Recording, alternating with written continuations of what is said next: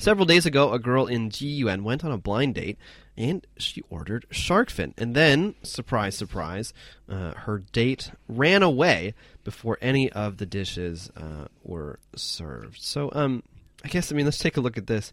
Is shark fin soup a no no to order on a first date or a blind date? I think for anybody who has any common sense, they know that if you order shark fin soup, it doesn't make a good impression of you for the date, no matter women or men. So, what does it mean if you order shark fin? First of all, probably spends a bit too much over the budget. I mean, a shark fin can be priced to a thousand yuan or so, and also not really friendly to the environment and animals. And I really, But do you think? But do you think this this this uh, boy, this man, young man, ran away because he was worried about his date's attitude towards sharks, or because of the price tag? I think uh, Be cer- honest. certainly the price tag does kick in, and I think. Um, uh, it just seems to show that maybe this girl isn't really all that willing to really want to look for Maybe- a boyfriend maybe she here, has no right? I think it's good that she ordered the shark fin soup for a thousand yuan. The reason is that instead of waiting and waiting and perhaps getting engaged and married before finding out how high maintenance she is, he knows immediately, and like the guy in the story, he can run a mile immediately and find a less high maintenance girlfriend. So he's done her a favour. Well, him a actually, favour. this girl is saying this is according to reports that she's just trying to test, like, see how Yeah, that's how how genuine this guy That's is, how stupid. That- serious There's he a bit, is, There's a bit. It's asking for trouble to do that kind of thing. especially up front. Is it? Yeah, Like, but also, I mean, just but, but also, I mean, the amount of controversy that has been around shark fin soup for the last like, True, it's three the wrong years or, so, or something like that. I mean, it just doesn't doesn't make um, any any sense to begin with.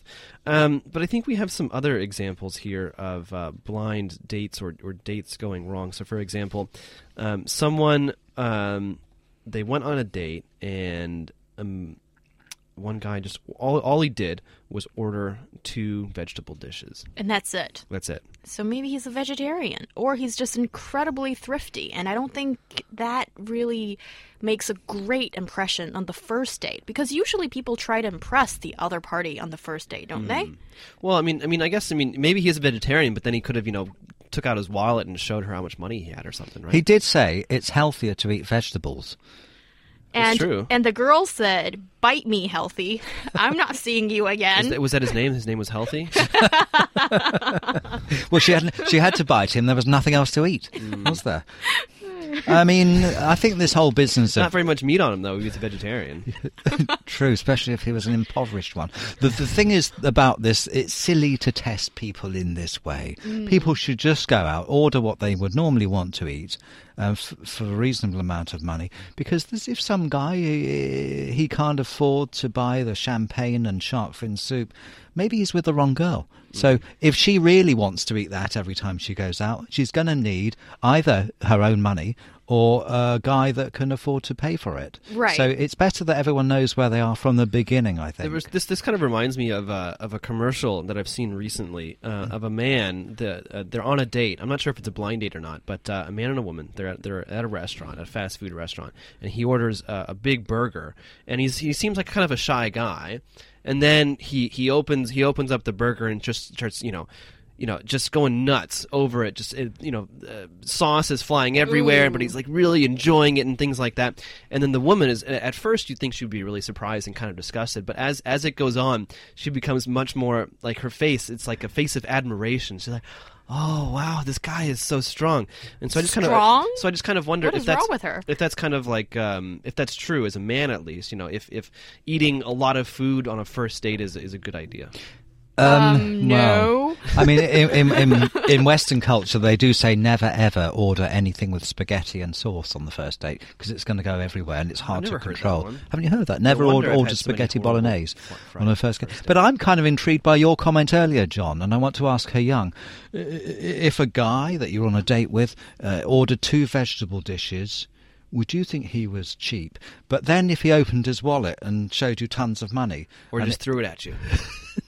Then I would certainly say goodbye to him, or without saying Why? Because that of because of the leave. money or because of the vegetables? Well, is it because he's cheap we- or because he's frugal when it comes to ordering? Well, I think for usually the common sense is because you're trying to impress the other person. So Well, no, yeah. so I don't think, you know, just ordering two veggie dishes shows that you're really all that serious about it. About us. You know. So I, Well, what about what about the girls? I'm, I'm looking at I'm looking at one case here where uh, one guy was complaining that um, he says a lot of girls are very irritating. They even bring uh, someone else with them on a date. Well I think That's kind of irritating, isn't it? Mark? That's very irritating. maybe it is I don't I don't really understand. Maybe because it's a blind date so, you know, the girl doesn't face feel that she's all that safe without a companion or something or maybe they just want someone else's point of view. I, I don't really know, but I think Doesn't all that show that she's not serious about it? I think it shows that she's super serious about it. That she's actually bringing another judge to the table or s- or something like that. Who would you But expect so- to pay in that situation I, I don't know. for the second girl? I don't I don't know. I so mean, what if what if what if the boy brings his mom? This has happened? Now we're getting to the realms or, of or, the, or the girl happened. brings her father or something like because it's Mm. not uncommon. It seems like for these blind dates, often if Mm. it's the parents who've picked the potential candidate, the parents could be present. I mean, Mm. that's a bit scary, but it's not uncommon. So.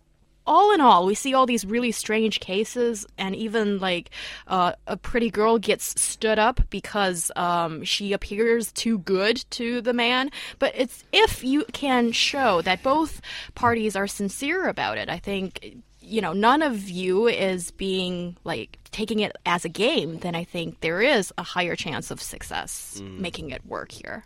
You know what I thought of when you said you know the, the taking the mother. I thought of Howard from The Big Bang Theory. She He- never he- leaves he'd- her house, he- though. She would insist on the company.